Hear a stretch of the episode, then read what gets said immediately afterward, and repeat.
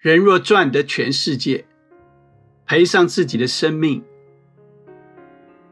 黄建荣的生命故事。李洪志采访：男人为名和利奋斗一生，最终面对的可能是白头或秃头。但黄建荣的选择不是如此，他愿意为一个比自己更高的目标而牺牲自己，纵然白发增多也在所不辞。王建荣从小在香港长大，所住房子不但拥塞，父母也整天吵架，让他有了双重性格。在外，他像是一个开心果。回到家，他却常常沉默不语。一九七零年，他转学到香港伯特利基督教学校就读。每周三早上，学校牧师都会借广播传讲耶稣的故事。他一边听，一边回想自己的家庭。他想到，父亲曾把鱼缸的水全倒在母亲身上。邻居有黑社会吸毒的，他身处其中。一边是家人，另一边是朋友。读初三那年，有一天牧师在广播中说：“罪若不处理，永远找不到平安。”听到这句话，他大哭起来，因为他没有平安，他渴望平安。那一天，他接受耶稣做他的救主和生命的主。隔了一段时间，他参加一个校外的培灵聚会。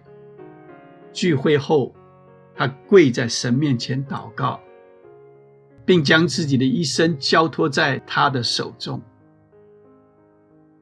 他曾向神祷告：“我不知明天将如何，求你指引我。”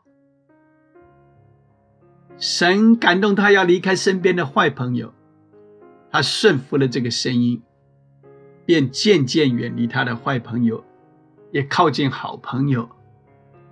但将来何去何从是他不知道的，他求神为他开路。当时台湾开放海外华侨回台就读，学长中有人去读医科，他很羡慕。他想去读医科，有另外的原因，那是他的同学生病，整个脸肿起来，最后死了，带给他极大的震撼。后来当了医生，知识较充足，他判断同学可能得了尿毒症。经过二次考试，他进入侨大先修班。那一天，他独自来到台湾，下了飞机，迎接他的是阴湿的雨天，他的心情非常复杂，因为在台湾他没有任何朋友，只能依靠神。读侨大时，他知道他仅有一次考试的机会，所以很认真读书，每天只睡四个小时。朋友跟他说，学校操场中央的旗杆前，每到深夜常有黑影出现。朋友不知道那个黑影就是他，因为他常一个人跪在那里向神祷告，那是他的祷告祭坛。后来，他考上台北医学大学医学系，读北医时。他每周都到伯特利教会聚会，并担任青年团团长、主日学老师，后来也担任执事会主席。他知道服侍神、服侍人是他人生的最优先。医学院毕业，他在马街医院、西园医院担任内科医师。因为他的医术精湛，病人川流不息，为他赚了人生第一桶金。但在此同时，他渐渐远离神，掉进想赚更多钱的陷阱里。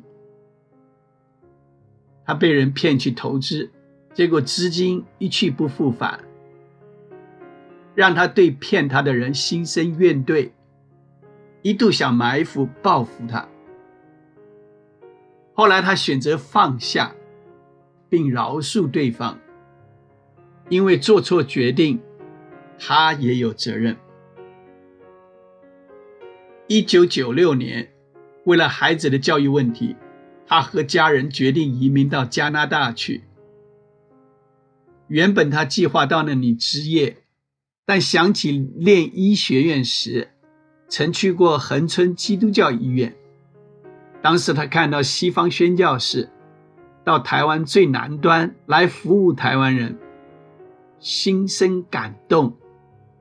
便告诉自己，这就是将来我要去的地方。但十年过去了，他已迷失在追逐金钱的试探中。这时，他想到耶稣的话：“人若赚得全世界，赔上自己的生命，有什么益处呢？人还能拿什么换生命呢？”马太福音十六章二十六节。与妻子讨论后，他们一起到横村，寻求神下一步的引导。那天，他读到《圣经出埃及记》二十八章三十六节，其中“归耶和华为圣”的字，好像投射的字一样，非常大。他反问自己：过去你追求的成功，有归耶和华为圣吗？他觉得没有，于是征得家人同意，于一九九六年，他独自来到恒春。当他从恒春返回台北整理房子时，刚好遇见台风，因为冷气机被搬走，窗户留下一个大洞，他无法堵住。当他面对风雨时，没有家人同在。心中开始忧伤起来，也担心后面的路要怎么走。于是他向神祷告，神垂听了他的祷告。此时邻居正好打电话来，问他需不需要帮忙，他才被接到楼上躲避那次的风雨。他一边在横村看诊，一边准备去加拿大考医师执照。但看到恒春缺医师，这里远比加拿大更需要人，于是他决定留下来。这样一待，二十五年过去了。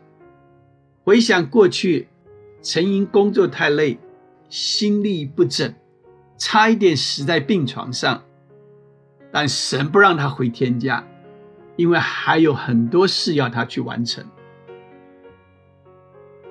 如今，他二度担任院长，要忙的事更多。虽然工作压力大，社区服务量增加，但神赐给他能力，他也忠于医院的核心价值，尽心尽力爱神爱人，因而愿意再为台湾最南端的居民奉献下去，直到神召他回去。华联门诺医院博柔兰院长曾说：“台湾的医师到美国很近，到花莲很远。意思是很少医师愿意到偏远的地区去服务最需要的人，但越偏远的地区越需要好医师去服务。人无论如何算计，最后都会老，会死。”唯有把生命投资在比自己更高的目标上，才最有意义。王建荣医师已在恒春奉献他的一生，且为后人做了美好的示范。他盼望更多医师能明白耶稣的话，去到最需要的地方去服务。因为人若赚得全世界，赔上自己的生命，有什么益处呢？